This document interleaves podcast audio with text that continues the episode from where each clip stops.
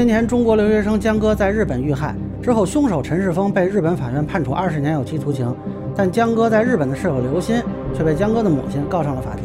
今天上午，青岛市城阳区人民法院对原告江秋莲与被告刘暖曦生命权纠纷案作出一审判决，被告刘暖曦于判决生效之日起十日内赔偿原告江秋莲各项经济损失四十九万六千元及精神抚慰金二十万元，并承担全部案件受理费用。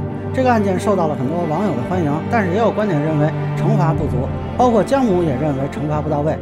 我认为惩罚不到位，证据不达标。那么这个问题怎么看呢？大家好，我是关注新闻和法律的老梁，让我来跟您聊聊这事儿。这个判决，我个人认为水平是比较高的，情理法都照顾到了。那么在近期看到的判决里，算是非常不错的。首先，这个判决书呢，认定了几个网上吵了很久的事实。第一就是刘暖曦，也就是刘鑫啊，是因为陈世峰分手后向江哥求助，才搬来跟江哥同住的。第二，陈世峰上门纠缠刘，刘向江哥求助，江哥提出报警了，被刘拒绝了。第三呢，陈世峰给刘发短信威胁，这个事儿是被刘隐瞒的，江哥不知道。第四，在出事当晚，是刘请求江哥来接自己，才有了后来跟陈世峰的遭遇。那么第五，在遭遇陈世峰的攻击时，江哥是在后边阻拦陈世峰，而刘先行入室并将门锁闭。第六，刘暖曦事后通过网络方式对江秋莲，也就是江哥的母亲发表刺激性言论。上述六点已经是法院作为案情事实部分公布的啊，已经不是谁的主张了，是有法律程序认可的。那么依据这些事实，法院做了两个定性的判断：第一是刘的行为跟江哥的死亡结果是有因果关系的。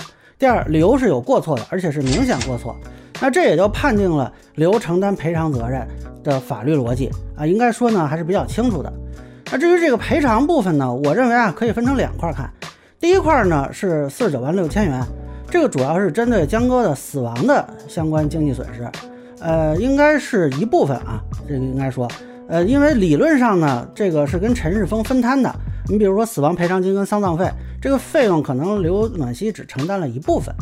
那么第二块呢是精神损害抚慰金二十万元，这部分除了刘暖曦在江哥死亡事件中的过错啊，还有一部分是他发表刺激性言论的结果啊，这个应该说是他自找的。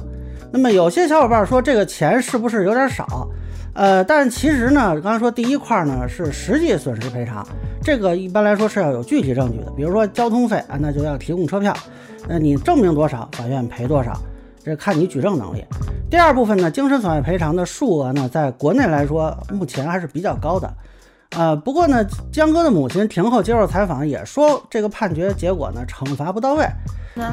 首先我尊重法院的判决，其次我认为惩罚不到位，正义不达标。啊，这个其实也可以理解，毕竟多少钱也换不回他女儿的一条命。呃，但是不得不说呢，这个是赔偿，不是惩罚。呃，通常法律上说的惩罚呢，是行政法或者刑法做的事情。那刑法就是罪与罚的那法律嘛。而这个案子呢，一开始起诉的时候就是一个民事诉讼。目前我国民法典只对三类行为规定了惩罚性的赔偿，分别是侵害知识产权、产品责任和环境污染、生态破坏侵权。这个案子暂时谈不上有惩罚，这就是刘应该赔的。大家想，比如说有人欠我二百块钱啊，他把二百块钱还我，这个不叫惩罚，对吧？他付出了其他代价，这个才叫惩罚。那现在赔的钱，呃，都是刘本来就应该赔的。那么有的小伙伴就会提出来说，为什么不能给刘判刑呢？用刑法来惩罚他们？那确实，刑法才是惩罚的法律，而且现在法院也认定了有民事层面的因果关系，甚至认定了刘鑫有一定的过错。但是呢，民法和刑法还是不一样的啊。民法来讲，相对呃那个标准比较低，而刑法门槛比较高，有些问题呢也是有争议的。比如说这个主观状态，你要追究一个人的刑事责任，无非他是故意还是过失。但是呢，这又要求呃刘对江哥的死亡是可以预见的。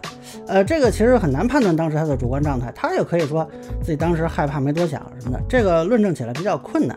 呃，当然也并不是完全不可以，所以我私下沟通的时候，也有律师认为江母是可以考虑走刑事途径，包括还有一个途径就是刘发表的一些言论是不是有可能构成了侮辱诽谤罪，那么这个也是可以提起刑事自诉的。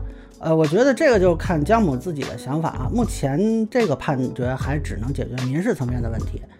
不过呢，这个判决有一点特别有示范意义，啊，这是让我觉得非常惊喜的一点，就是判决书提出了在社会交往中引入侵害危险、维持危险状态的人，负有采取必要合理措施以防止他人受到损害的安全保障义务。这个应该说更多的是基于法理。呃，其实现实生活中这种情况还是比较多的啊。引入侵害危险比较好判断，那么维持危险状态可能有些人没注意到。你比如说，有一些学校单位内部发生矛盾纠纷之后打打架了，不让报警，而是内部处理啊。那么还有一些单位发生事故，那么瞒报啊，试图内部解决。包括有人被家暴了啊，亲戚拦着他不让他报警啊，那这都有可能符合维持危险状态。这个以后就得留神了啊。如果后续发生损害结果，那么依照这个判决的精神，是可能要承担赔偿责任的。当然，具体还要看具体案子，也不能一概而论。最后，我想说说这个判决对道德层面的一个引导作用，就是它一是褒扬了这个江哥无私帮助他人的行为，啊，体现了中华民族传统美德与社会主义核心价值观和公序良俗相契合；二是谴责刘不当言语，进一步加重了他人的伤痛，其行为有违常理人情。